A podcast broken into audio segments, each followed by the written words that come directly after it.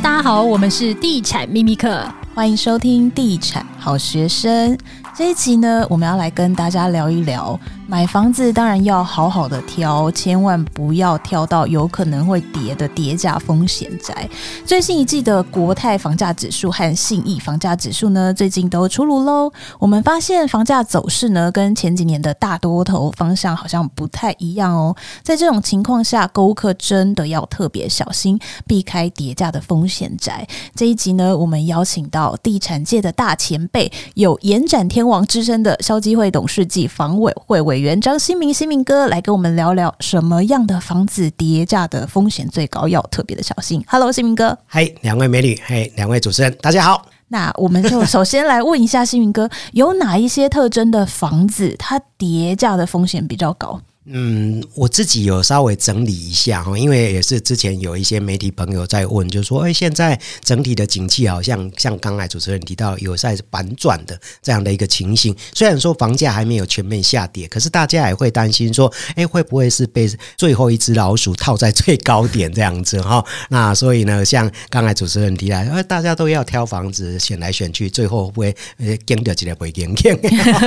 这个就是要特别小心。那我觉得说，第一个。可能就是要那个啊、避开这种所谓的相对啊、生活机能不佳的这种新兴的从化区哦，那个这个部分它可能到时候跌价的风险相对会比较高。那另外一个就是有瑕疵的这种房子哦，呃，这个部分可能是有风水瑕疵，再来可能是因为使用分区的瑕疵哦，这两类可能都是也是相对在整个景气反转的时候，你可能相对也会碰。到这种所谓的跌价，而且别人跌，他可能跌的会更多这样子哈。那另外一个就是不稳定的地质区啊，另外一个就是休闲不动产啦啊，度假休闲住宅，哎，度假宅这样子。对这个部分，大概也是一个相对呃，可能在整个景气往下滑的时候，他们受到的影响会最大。那第一个，我们刚才提到的就是这种所谓的这种从化区，它这几年来呃，这个推案量非常大。哦，那可是呢，这些从化区它的区位不佳。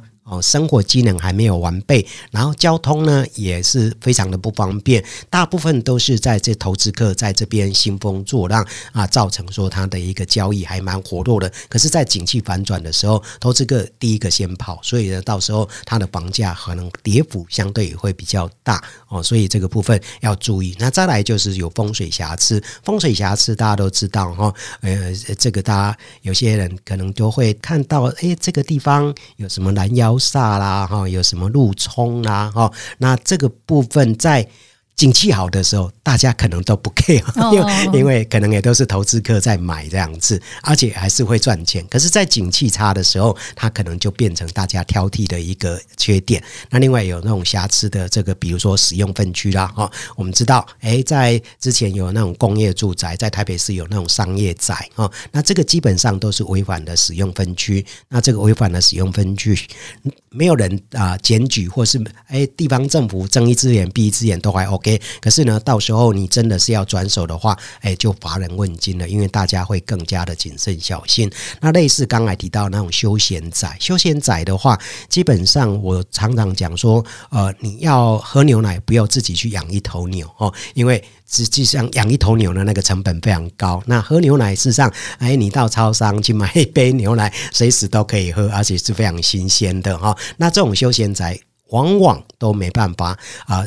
达到保值跟增值的效果，更不用讲增值哦。所以这个案例事实上是非常多的。嗯，我记得上一波那个景气反转的时候，第一个受影响的产品也是休闲宅。对，那个时候上一波景气反转之前，刚好在宜兰礁溪那时候有推出非常多的温泉宅，嗯、那时候正流行。嗯，结果后来一个反转之后，哎，好像就急冻。但是因为这几年有受到疫情救市的影响，好像又蛮多人去买那个休闲宅的。是甚至那个苗栗也很流行那种度假屋，什么小木屋这种的，嗯、也很多人。有有有，其实我因为这这里就要一点倚老卖老，您讲的都还是近这几年来的。我看的大概有二三十年，像你讲的小木屋，在那个垦丁啊，也有那种小木屋啊。一个它是卖给你一个使用权。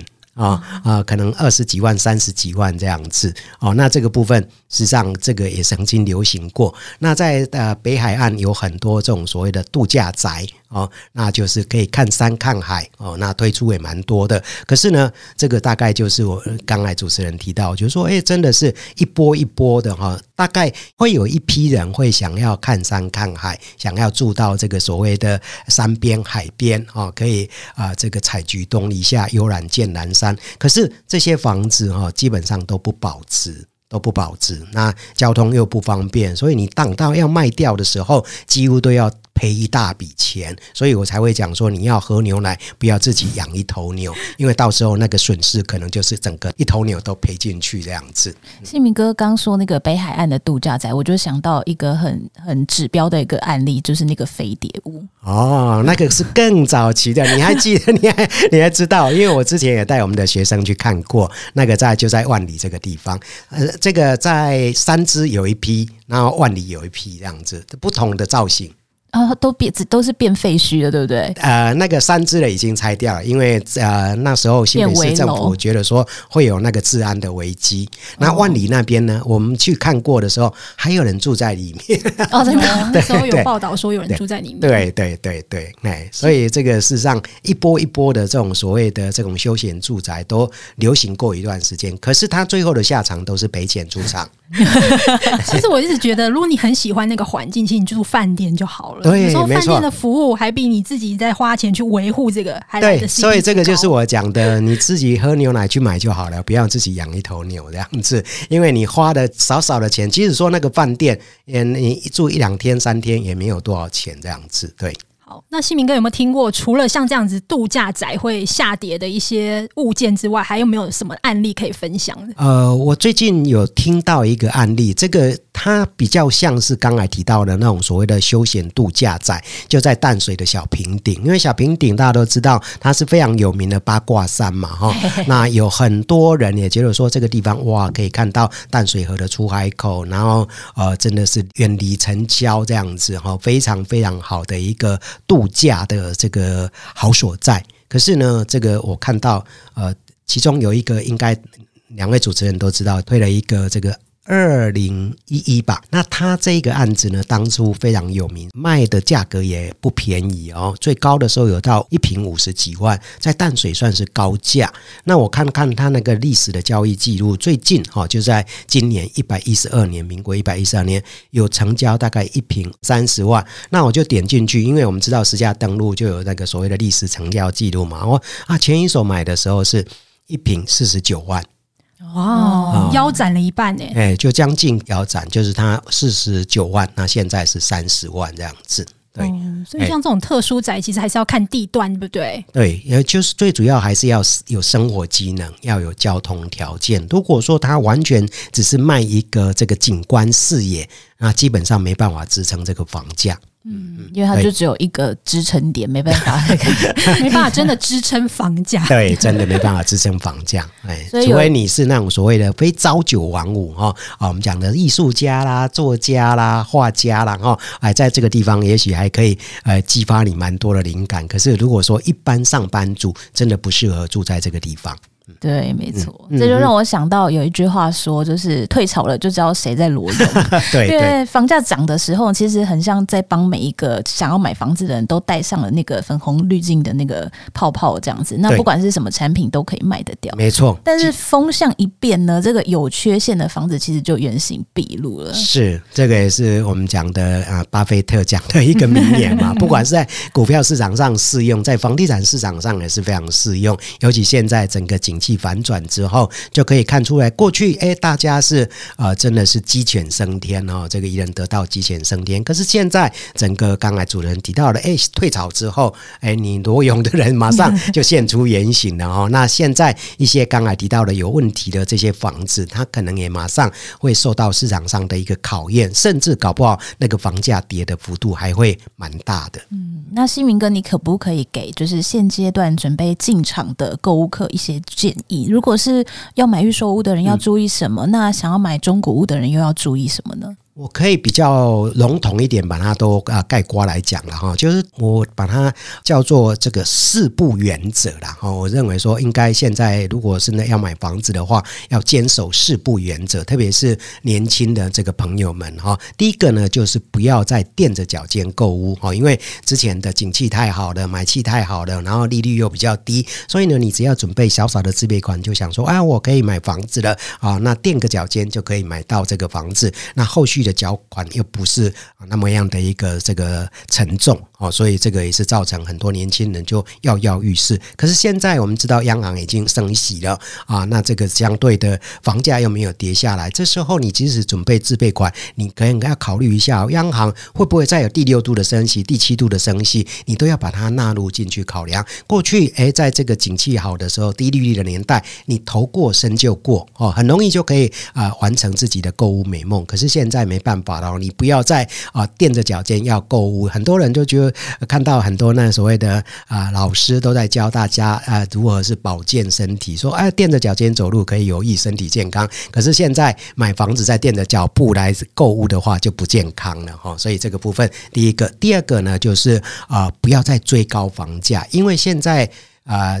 主持人提到的，就是房价的那个指数，事实上已经出现了这种所谓的做头，或是甚至要往下走的这样的一个情况。如果说你没有做这些相关的房价的功课，你还去追高房价，那真的是会变成最后一只啊套在最高点的啊这样的一个白老鼠。所以这个部分一定要注意，也多看看实价登录哦，那来了解一下它这个区域的走势，还有这个别的社区的一个走势。那基本上还是要。要有一点点的溢价空间，不要太相信卖方讲的这一部分的一个所谓的天花乱坠哦。那第三个的话呢，就是不要接这个所谓的投资客。丢出来的换约物件，因为我们知道停经地权条例实施之后，很多投资客的这些物件呢，可能就会华人问津。你这时候如果还去接，那等于是帮他们解套。虽然说政府不受及既往，可是这些投资客呢，可能还会再持续在市场上透过中介公司来销售。好，那这个部分，我觉得说可能要特别了解一下，他是不是投资客。因为投资客就是要再多赚你的钱，那这个就是一种吸血鬼的动作。我们不要帮这些吸血鬼，让他们有再活下去的这样的一个空间。那最后一个就是不要买在这个。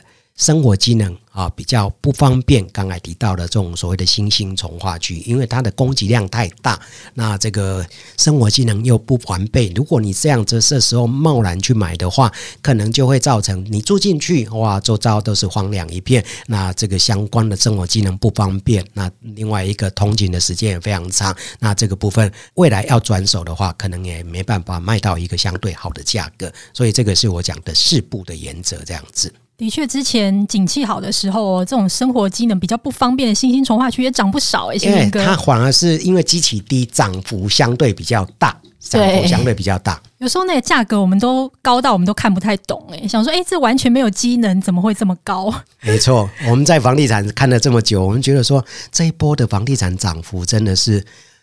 打破我们的三观。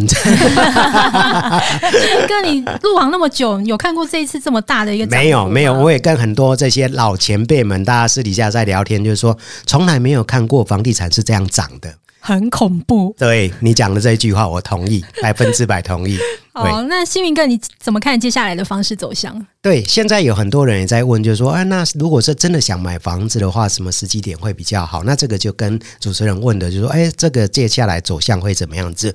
我个人认为说，房地产刚才提到了涨得非常恐怖，很恐怖的这个房价一定会修正。一定会修正，一定会修正，对，一定会修正。特别是，哎，本来你认为这个地方不可能这样涨的，它修正的幅度会更大哦。所以呢，这个部分，我个人认为说，想买房子的人，哎，稍安勿躁哦，再等一等。那要等到什么时候呢？我觉得第一个可以等到的相对的时机点哦，我认为是相对的哈，不是绝对啊。就是说，今年第四季，或是到今年年底。那为什么会这样讲呢？就是刚才提到的，我们的利率已经升上来了，大家都已经蛮明显感受到，哎，今年一到四月份，那那个买卖移转动数都已经出现了蛮明显的下滑的这个情形。那有一些预售个案的案场呢，相对来的状况也比较稀稀落落的哈。虽然有些个案还表现不错，可是整体来看是有比较差的哈。那所以这个部分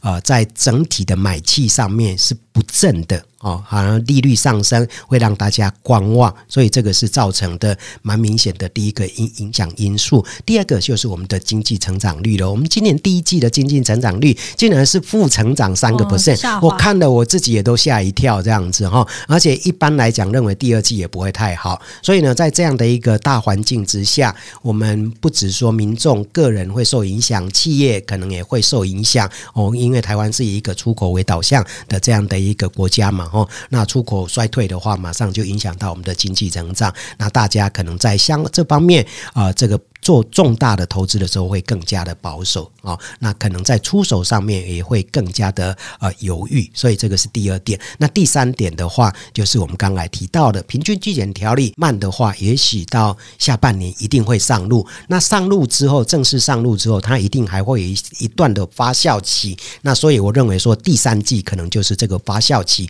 最严重的时候哦。所以呢，这个部分会让整体的交易量，或是甚至呃市场的观望的氛围会更浓哦，所以可能到第四季的时候才会慢慢有一点点呃这个拨云见日的这样的一个时间点。那另外一个最重要的干扰因素就是大家都熟悉的哎这个总统立委的选举哦，因为从去年九合一选举大家都已经看得很清楚了哦，杀的这个昏天暗地，可是。啊、呃，这个总统大选关系到这个所谓的执政权哈，这个可以掌握说这所有国家的机器，所以大家一定是所有的招数一定会都使出来，所以到时候呢，可能这个整个竞争白热化的这种情形的话，一定会更加的哎。前所未见，那房地产这时候可能就相对也要退避三舍了哈，可能卖房子的人也会闪到一边，想买房子的人也会更加的观望，所以呢，到今年第四季的时候呢，可能就是会相对是一个混混沌的状态。所以，如果真的是想买房子的人，在这时候也许可以在这个哎想的难听一点，可以浑水摸鱼一下；那好听一点，多看对，那可以多看一点点。那这时候也许不计价的空间会比较大一点。点点，所以我讲的是一个相对的时机点，可能到第四季或是到年底的时候，相对可能会有一个比较好的切入的一个时间点。是，所以新明哥意思是说，哎，这一波的房价涨的幅度让人家不敢相信，但是跌幅的部分也可能会让人家大吃一惊。特别是一些刚才提到了，是让大家大吃一惊，涨幅特别大的一个地方。嗯嗯，对。OK，所以呢，建议如果是正在看房子的你呢，最近可以观望一下。但是其实这一段期间还是可以持续的看屋，这样时机到的时候呢，其实你就可以精准的出手。那也祝大家就是都可以找到很 CP 值非常高的好房子。那我们就下一集再见喽，谢谢新明哥，拜拜。谢谢谢谢，拜拜，拜拜。